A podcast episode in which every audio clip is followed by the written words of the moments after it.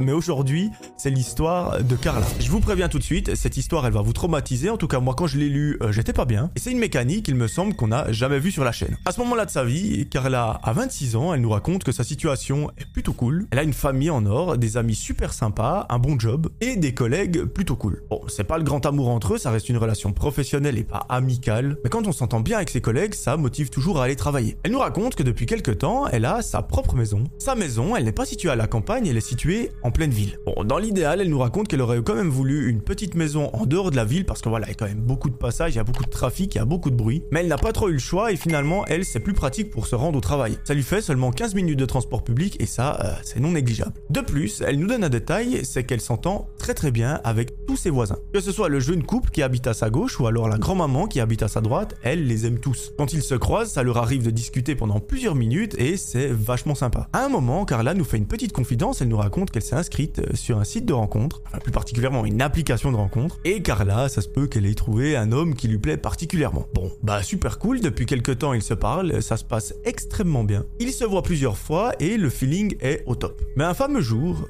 plus rien. Elle n'a plus aucun message de lui, elle n'a plus de nouvelles de sa part et il ne se passe plus rien du tout. Bon, alors il y a de potentielles explications, soit le mec a été saoulé et il l'a complètement bloqué, chose que je trouve absolument aberrante. D'ailleurs, de nouveau, les gens qui font ça, n'hésitez pas à aller vous faire foutre, de temps en temps ça fait du bien. Ou la deuxième possibilité, qui celle-ci est peut-être un petit peu plus grave, c'est qu'il lui soit arrivé quelque chose. Car là, elle se dit, ok, le mec, je lui ai parlé pendant un petit moment, c'est pas non plus l'amour de ma vie, même si je l'aimais bien. Il veut plus me parler, il veut plus me donner de nouvelles, très bien, ben moi je vais pas chercher à en prendre. À partir de là, Carla n'aura plus jamais de nouvelles de ce gars. L'histoire reprend quelques mois plus tard, lorsque Carla nous avoue qu'à son travail, il y a un collègue qui est quand même à fond sur elle. Malheureusement, elle, elle n'est pas forcément intéressée par lui, c'est pas son style, elle s'entend bien avec lui, mais c'est pas non plus le grand amour. Mais par contre, le garçon, il est à fond. Je vous rappelle, si vous n'êtes pas abonné à la chaîne, abonnez-vous, sinon c'est 3 ans d'emprisonnement. Mais on peut négocier vous vous abonnez, je vous promets, vous n'irez pas en prison. Ah, il faut bien trouver une technique pour que les gens s'abonnent si on veut atteindre les 100 000. Un fameux soir, Carla termine le travail, elle prend le bus pour rentrer chez elle et au bout de 15 minutes, elle arrive à la maison. Là, elle nous raconte qu'elle organise sa petite soirée, elle se pose devant la télévision, elle regarde une petite émission. À la fin de celle-ci, elle va dans la cuisine, elle se fait à manger et elle se repose euh, devant Netflix. Pendant deux heures, elle regarde une série et elle nous raconte que pendant qu'elle la regardait, elle avait une sensation assez particulière. Elle nous raconte effectivement que ça fait pas depuis si longtemps qu'elle est dans cette maison et qu'elle a un peu du mal à prendre ses marques. Alors, il n'y a pas de souci, elle adore la maison, mais ah, il y a quelque chose qui bloque. Et c'est cette sensation qu'elle a lorsqu'elle regarde la télévision. Tout va bien, elle finit sa série, elle va se coucher, et elle s'endort. Le lendemain matin, notre amie Carla se réveille, elle se fait un petit déjeuner, elle prend son bus et elle va au travail. Là-bas, elle effectue toutes ses tâches, elle parle avec tous ses collègues, elle fait ses réunions, ses meetings, etc. Et à la fin de la journée, elle rentre chez elle. Arrivée à sa porte d'entrée, elle entend une petite voix derrière elle et elle la reconnaît. Oui, c'est la grand-maman qui habite juste à côté d'elle qui vient la voir pour lui parler de quelque chose. Mes amis, mettez-moi en commentaire ce que vous pensez qu'il y a derrière cette plaque. C'est un nouveau projet, je vous le dis pas encore, mais vous allez voir ça très très vite. La grand-maman s'approche d'elle et là elle commence à lui parler d'une chose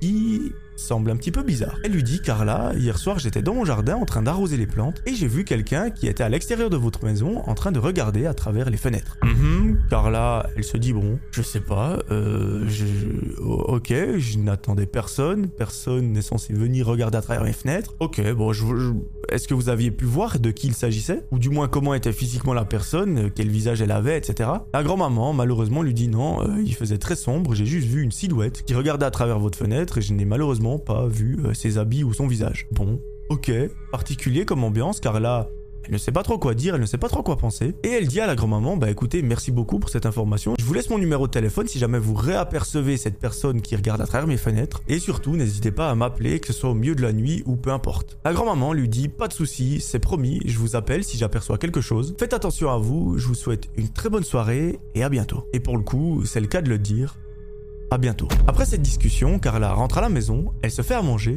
et elle va se coucher. L'histoire reprend quelques jours après lorsque Carla recroise cette grand-maman. Là, la grand-maman est super heureuse, Carla ne comprend pas vraiment pourquoi, et celle-ci s'approche de notre amie et elle lui dit écoutez mademoiselle, euh, depuis quelques jours, je vous vois avec un homme, je suis super heureuse pour vous. J'espère que ça se passe bien pour vous, que vous êtes heureuse parce que vous n'imaginez pas à quel point vous êtes jolie, à quel point vous êtes une bonne personne. Vous ne méritez que ça et franchement, j'espère que ça durera. Car là, en entendant ça, Elle dit à la grand-maman De quel copain parlez-vous? Je suis célibataire, je ne fréquente personne, je ne comprends pas ce que vous êtes en train de dire. Et ce que la grand-maman va lui dire va complètement changer l'histoire. La grand-maman dit à Carla Si, ça fait quelques soirs que je vois un homme entrer dans votre maison, euh, j'imagine que c'est votre copain parce qu'il entre comme s'il avait les clés. Carla, au moment où la grand-maman dit ça, elle fond en larmes. Elle lui dit Mais comment ça, un homme qui rentre dans ma maison euh, C'est pas possible. Et la grand-maman lui dit Bah si, tous les soirs, je suis dans mon jardin, je suis en train d'arroser mes plantes et je vois un homme qui rentre chez vous et qui ne ressort pas. La seule fois où je l'ai vu ressortir, c'était très tôt le matin et j'ai pensé qu'il partait au travail. Du coup, ben je vous ai pas appelé parce que je voulais pas vous appeler alors que vous étiez avec votre copain, je voulais pas vous déranger. Et là, vous n'imaginez pas à quel point Carla est en train de bader. Elle ne sait juste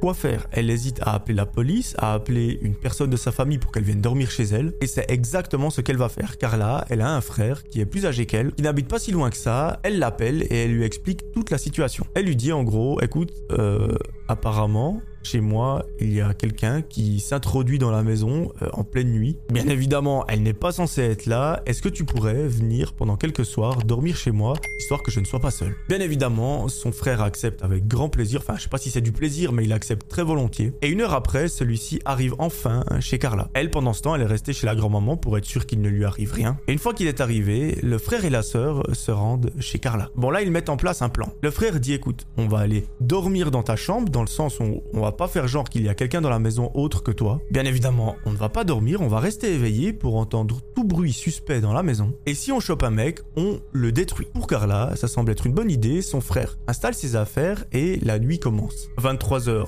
toujours rien, minuit, toujours rien, 1h du matin, toujours rien. Je vous le cache pas qu'à ce moment-là, les deux frères et sœurs se posent une question. Ils se disent mais est-ce que cette grand-maman n'aurait pas tout à coup halluciné? Elle aurait peut-être confondu euh, une autre maison avec la mienne. Je sais pas. Elle est très âgée. Peut-être qu'elle a euh, un problème. Là bon, quand même 3 heures et ça serait bizarre que le mec ne soit pas encore là. Le mec ou la femme d'ailleurs, on ne sait pas. Les deux continuent d'attendre et de discuter lorsque tout à coup, ils entendent un bruit qui provient de la porte d'entrée. Je vous dis ça, j'ai des frissons tellement c'est glauque. Très vite, lorsqu'ils entendent le bruit, euh, Carla semblant de se coucher dans le lit. Son frère, lui, se couche, mais à côté du lit, en dehors de la vue de la porte. Je sais pas si ça veut dire grand chose, mais en gros, il est caché, donc si une personne entre dans la chambre, elle ne le voit pas. Et la seule personne qu'elle verra, c'est Carla qui est en train de dormir. Le frère, lui, est couché à côté du lit, il regarde par-dessous pour voir si quelqu'un entre dans la pièce. Et les deux frères et sœurs se chient littéralement dessus lorsqu'ils entendent des pas qui proviennent du couloir. Là, le doute est levé, il y a bel et bien quelqu'un dans la maison, de qui il s'agit, on en a aucune idée, quelles sont ses intentions,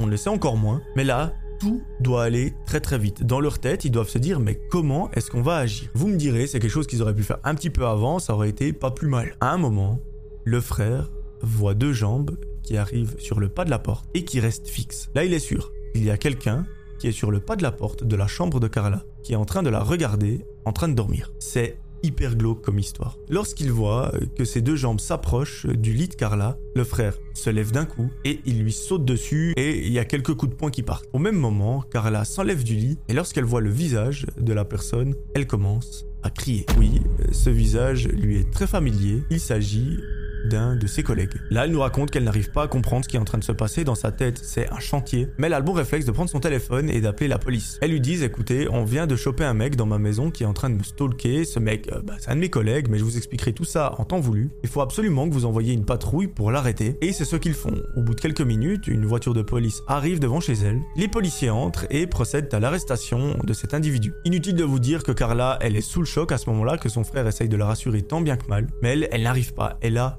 beaucoup trop peur. Durant les jours qui suivent, son frère décide de rester euh, chez Carla avec elle pour l'accompagner et surtout pour ne pas la laisser toute seule parce qu'il sait à quel point elle est traumatisée de cette expérience. Et d'ailleurs, au bout de quelques jours, il voit que Carla ne va pas bien du tout, elle n'arrive juste plus à trouver le sommeil. Dès qu'elle est une minute seule dans la maison, elle panique. Donc, il décide de retourner chez lui avec Carla et de lui dire, bah écoute, euh, tu prends le temps qu'il faut, tu viens habiter chez moi un petit moment, et quand tu te sens prête, eh bien, tu peux retourner à la maison. Mais surtout, ne te stresse pas. Bien évidemment, pendant ce temps, le collègue a été entendu par les officiers, et vous allez voir, ses intentions étaient super glauque. En fait, il raconte aux enquêteurs qu'il a pu s'introduire dans la maison de Carla parce qu'en fait, une fois, à son travail, Carla est partie à une réunion et sur son bureau, elle a laissé ses clés de maison. Le collègue, c'est celui qui est à fond sur Carla depuis plusieurs mois, celui que je vous ai dit en début de vidéo, et il a des traits de personnalité un petit peu chelous. Dans sa tête, il s'est dit je vais voler la clé de Carla pour pouvoir m'introduire chez elle. Et effectivement, cette période, elle s'en souvient, Carla, elle avait perdu les clés de sa maison. Elle avait dû appeler un serrurier pour qu'il ouvre la maison, qu'elle prenne les doubles des clés parce qu'elle en avait une deuxième chez elle. Mais elle était très loin de se douter que la personne qui avait la deuxième clé, c'était ce fameux collègue. Et en réalité, lorsque la grand-maman a dit vous avez un copain, je suis super contente pour vous, probablement que cette personne est entrée plusieurs fois la nuit chez Carla sans son autorisation. Et je suis juste trop content qu'il ne soit rien arrivé à Carla parce que si une personne s'introduit chez vous alors qu'elle n'a pas le droit d'être là, j'imagine que c'est pas pour faire des choses très très bien. Donc heureusement que Carla soit en vie ou saine et sauve ou qu'il ne lui soit rien arrivé. Et vous vous souvenez ce petit ressenti qu'elle avait devant la télévision, devant Netflix, elle se disait mais je suis pas à l'aise dans cette maison. On peut très bien imaginer que c'est à cause de cette histoire.